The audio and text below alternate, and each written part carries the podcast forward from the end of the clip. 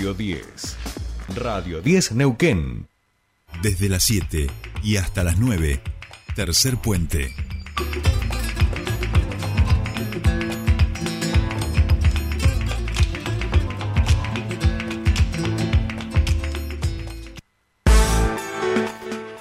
Cuatro minutos nos separan de las ocho de la mañana y seguimos con más tercer puente. Ahora nos vamos hasta el Congreso porque allí decíamos está debatiendo el presupuesto nacional para el año que viene.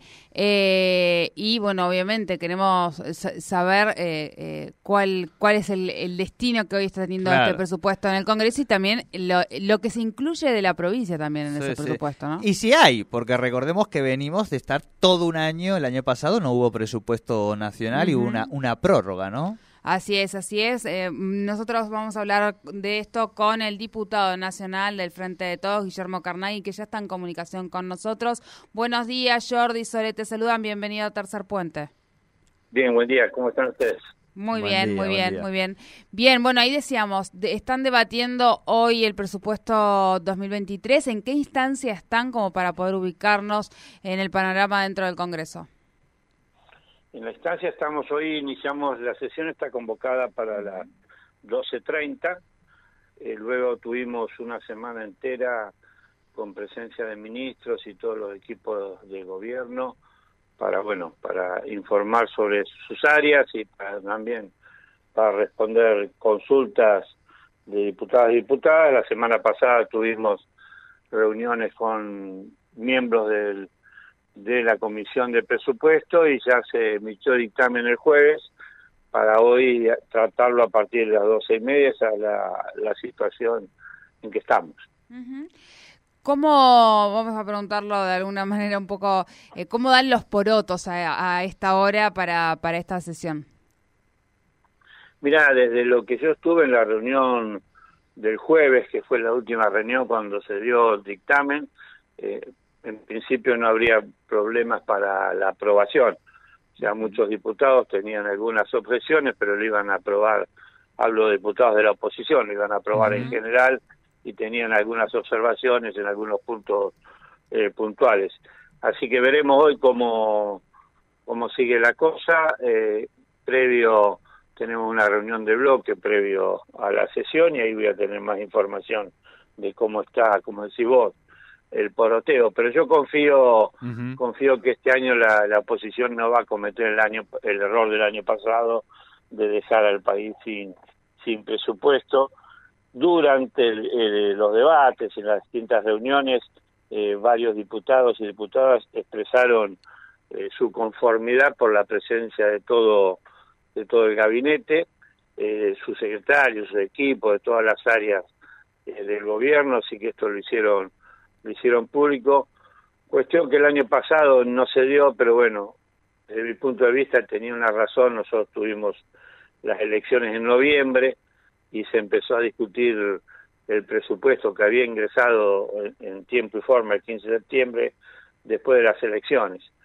Creo que eso tiene una lógica, pues durante las elecciones, en medio de un proceso electoral, esta discusión. Claro, claro. Sí, de cualquier manera es difícil, pero digo, deberían llamarse a la responsabilidad en cualquier caso, digamos, como servidores públicos, en este caso la oposición. Un gobierno eh, sin presupuesto. Porque un gobierno sin presupuesto son muchas obras, digamos, que, que quedan, sobre todo en las provincias, ¿no? Y que, y que después quedan ahí y hay que esperar un año más en ese sentido. Guillermo, se ha metido en el, en el debate en estos últimos días, eh, justamente el, el debate sobre ganancias y sobre el Poder Judicial. Recordemos que todos los trabajadores y trabajadoras del Poder Judicial eh, Nacional y de las provincias eh, no pagan, ni desde los cargos jerárquicos ni desde los más laburantes, pagan impuesto a las ganancias. Esto había sido incorporado, pedido a su incorporación por el diputado Casareto y queríamos saber, ah, se supone que hoy o mañana hay una reunión de magistrados con este, la vicepresidenta de la Nación y queríamos saber cuál es la, la mirada y a, esta hora cuál es la, sensación que se tiene en relación a este, a este punto del, presupuesto. Sí, en el presupuesto había presentado, el presupuesto presentó el Ejecutivo, el ministro Massa, había presentado una separata donde hablaba de estos, de los recursos tributarios que no se cobraban. Entre otras cosas, se planteaba esta la el, no pago de ganancia del todo el sector de la justicia.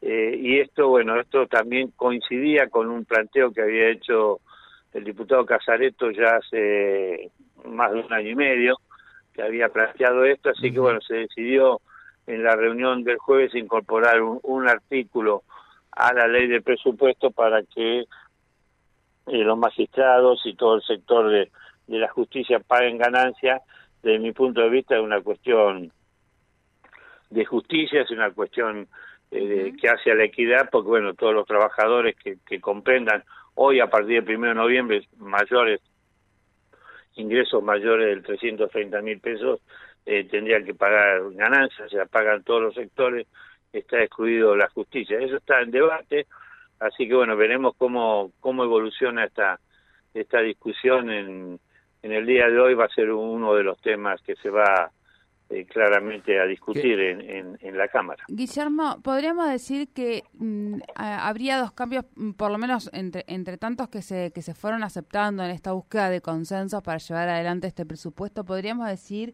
que aquel que se refería a la deuda de Camesa, donde se hicieron algunas modificaciones pedidas por eh, el oficialismo, llegando a un acuerdo para, una, una, para establecer como un plan de cuotas eh, para las provincias y también ese que se establece la cláusula gatillo podrían ser dos de los puntos eh, fundamentales para que hoy la oposición pueda llegar a estar acompañando este presupuesto? Sí, la redacción de este artículo 90 famoso, que, que en la presentación inicial del ministro Massa definía que la, la nación, en caso de que hubiese deuda de algún distrito, con Camesa podía retener de la coparticipación, esa fue, fue modificada la, la redacción.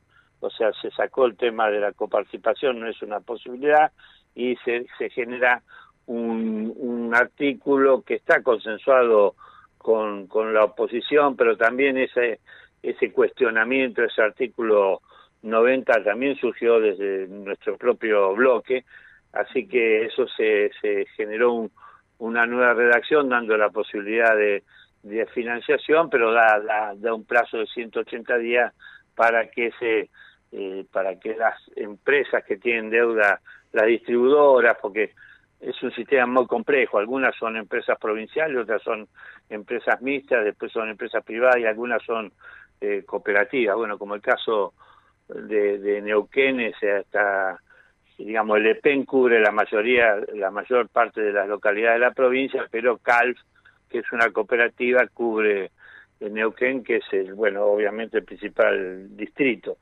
Así que esto se generó una nueva redacción y hay, digamos, hay acuerdo en esta redacción con la oposición, ahí no va a ser, no va a haber eh, eh, dificultad. La otra pregunta era, perdóname. La cláusula gatillo que finalmente se ah, estableció. Sí, disculpame, sí. La cláusula gatillo, sí, eso se planteó en la primera reunión cuando estuvo Massa presentando el presupuesto ante una ante una consulta eh, en, en, esa línea más accedió y esto es parte hoy hoy del articulado que si en septiembre se, no no se dan con las pautas eh, de, de, inflación y de, de ingresos bueno el, la modificación de, de, las correcciones de estas pautas en el presupuesto tienen que pasar por el Congreso y no que sean atribuciones del, del Ejecutivo. Esto en síntesis es esto pero esto es para, bueno, para la medición de cómo evoluciona la economía de aquí al, digamos, a, a septiembre. Bien, bien, bien. Bueno, muchísimas gracias, como siempre, por este contacto con nosotros aquí en Tercer Puente. No, buenos días, gracias a ustedes por llamar, ¿eh? hasta luego. Hasta, luego. hablábamos con Guillermo Carnaghi, diputado nacional del Frente de Todos, en relación al presupuesto nacional 2023, que eh, se estaría votando hoy en la Cámara de Diputados en un dictamen de consenso, donde hubo acuerdos en aquellos puntos eh, un poco más polémicos. se cree que se llegará a, por lo menos, la votación en general de este presupuesto 2023.